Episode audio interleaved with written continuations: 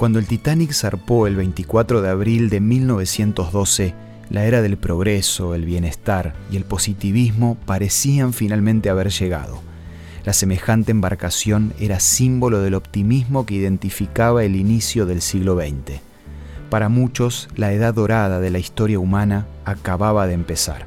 El hombre por fin tenía fe en el hombre. Esto es Una luz en el camino una pausa para renovar las energías y fortalecer el espíritu, con el licenciado Santiago Paván.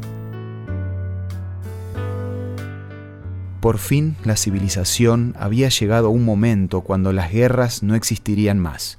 Sin embargo, todas esas expectativas estaban a punto de desplomarse, porque junto con el naufragio del Titanic también se hundió el crecimiento económico.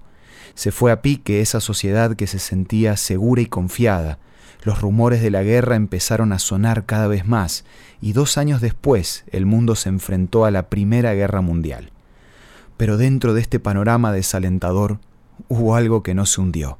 En realidad hubo alguien que no se dio por vencido. Cuenta la historia que un hombre llamado Richard Williams estaba en el piso de primera clase del Titanic cuando el barco chocó y vio morir a su papá. Después de estar seis horas sumergido en las heladas aguas del Atlántico, finalmente fue rescatado. Como sus piernas estaban inmóviles y congeladas, los médicos recomendaron la amputación inmediata, pero Richard se opuso a esta decisión. Agonizando dijo, no puedo permitirles que me corten las piernas, las voy a necesitar. En ese momento recordó un texto de Salmos 34:18. El Señor está cerca para salvar a quienes tienen el corazón hecho pedazos y han perdido la esperanza. Cuatro meses después, no solo logró sobrevivir al Titanic y recuperar la movilidad de sus piernas, sino también logró ganar el abierto de tenis de los Estados Unidos. Con el Titanic se hundieron muchas cosas, pero lo que no se hundió fue el deseo que este hombre tenía de volver a empezar, de recibir una segunda oportunidad de transformar sus fracasos temporales en éxitos inamovibles. Si por alguna razón estás pasando por un mal momento, luchando con alguna situación difícil o sentís que las aguas frías de esta vida están terminando con tus sueños, te dejo esta promesa. Los que confían en Dios siempre tendrán nuevas fuerzas y podrán volar como las águilas. De la misma manera que Richard William pudo ser resiliente, nosotros también podemos salir adelante de cualquier situación o problema si tan solo confiamos en Dios.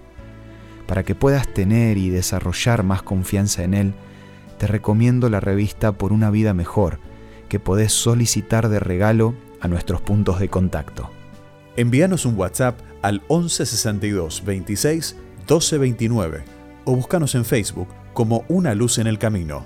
La revista Por una vida mejor te va a ayudar a ser más resiliente en medio de las tormentas un día a la vez. Esto fue Una luz en el camino.